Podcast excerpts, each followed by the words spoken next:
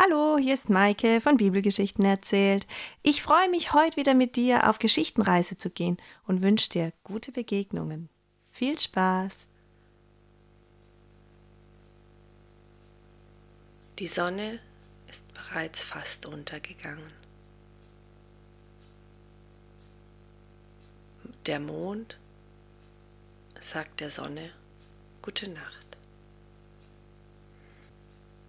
Es ist nicht mehr ruhig auf dem Berg, auf der Wiese, wo den ganzen Tag über viele Menschen saßen und Jesus zugehört haben, was er gesprochen hat. Sie haben gemeinsam gegessen, fünf Brote und zwei Fische hatte er vermehrt, so dass jeder satt wurde.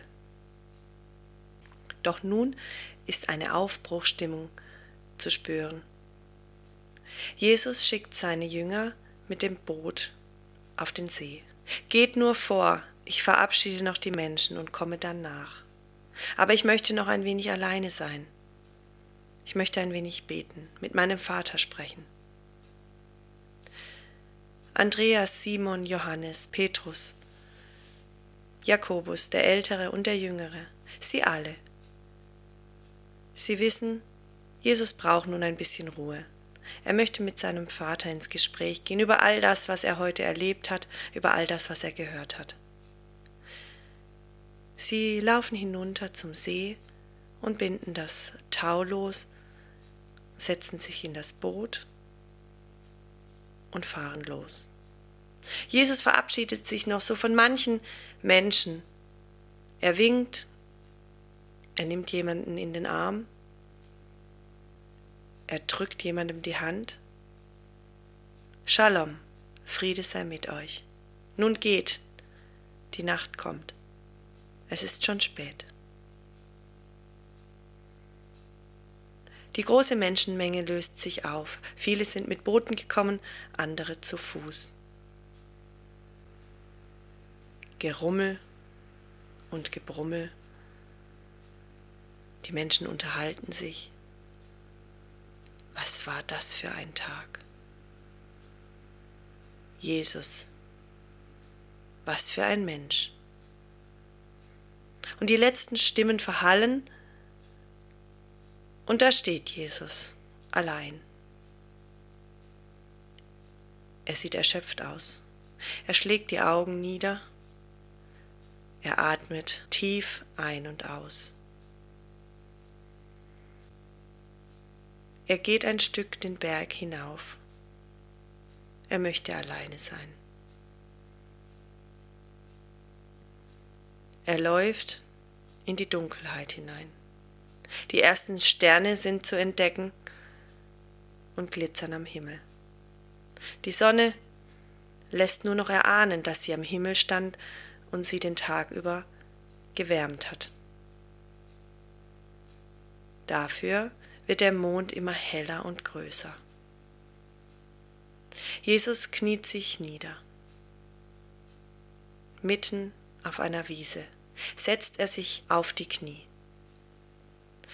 Er hebt seine Arme in die Luft und er blickt nach oben. Aber, Vater. Und er geht in ein langes und tiefes Gespräch mit seinem Gott, mit seinem Vater es tut ihm gut, so nah an Gott zu sein, ihm zu berichten, zu erzählen, aber auch zu hören. Und wie er da so sitzt und betet, wird die Nacht immer dunkler. Nur noch das Mondlicht scheint auf die Erde herab und erhellt ein klein bisschen den Berg auf dem Jesus sitzt und betet. Amen, so sei es. Nun merkt Jesus, seine Knie, sie schmerzen, seine Arme sind schwer geworden vom Beten. Er steht auf, lockert sich, schüttelt seine Füße aus. Er hat nicht gemerkt, dass so viel Zeit vergangen ist. Er war ganz verstummt, vertieft im Gespräch mit seinem Vater. Nun merkt er sein Rücken, seine Arme. Er kreist die Schultern. Er wendet sich und sieht im Mondlicht den See Genezareth vor sich liegen. Stürmisch ist es. Er hört, wie die Wellen rauschen. Es hallt nach oben auf den Berg. Und er sieht im Mondlicht, wie der See unruhig wirkt. Er liegt nicht glatt da wie ein Spiegel. Bewegung. Und ganz weit draußen, mitten auf dem See, sieht er das kleine Boot, auf dem seine Jünger sind, mit dem er selbst hierher kam. Und Jesus macht sich auf den Weg den Berg hinunter. Vorsichtig läuft er, denn es ist nicht hell, er hat keine Kerze, keine Fackel bei sich. Seine Füße tasten sich voran. Seine Augen haben sich an die Dunkelheit gewöhnt. Der Mond hilft ihm, den Weg zu finden. Aus dem Gras wird Geröll und Gestein und Sand. Tatsächlich, der See ist unruhig, Wellen brechen hoch. Der Wind fegt über den See und wirbelt das Wasser auf. Auf dem Boot ist reges Treiben. Die Männer haben zu tun. Es ist stürmisch. Sie kennen es. Einige sind erfahrene Fischer. Schnell das Segel drehen, paddelt, rudert. Achtung, eine Welle. Ihr müsst ein wenig Wasser aus dem Boot herausschöpfen, nicht dass zu viel hineinschwappt und wir untergehen. Jeder weiß, was zu tun ist.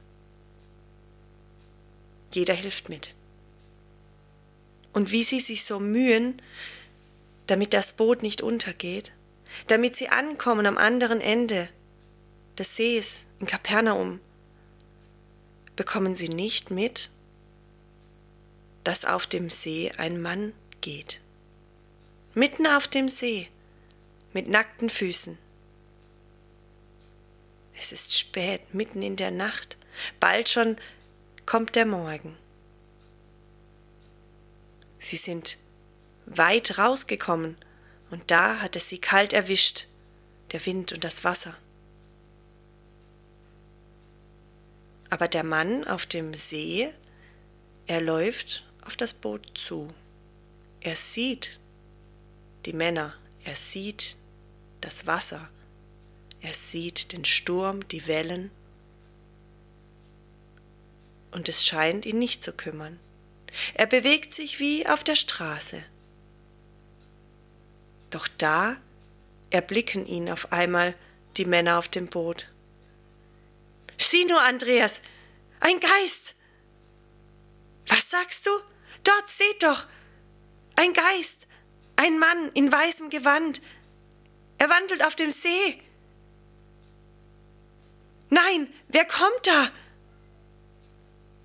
Angst und Schrecken. Sie verharren in ihrem Tun. Was ist das? Sie sind verwirrt. Der Sturm scheint nun das kleinste Problem zu sein. Und der Mann erhebt seine Hand wie zum Gruß. Oh nein, was tut er nun? Hilfe! Seid getrost, habt keine Angst. Ich bin es.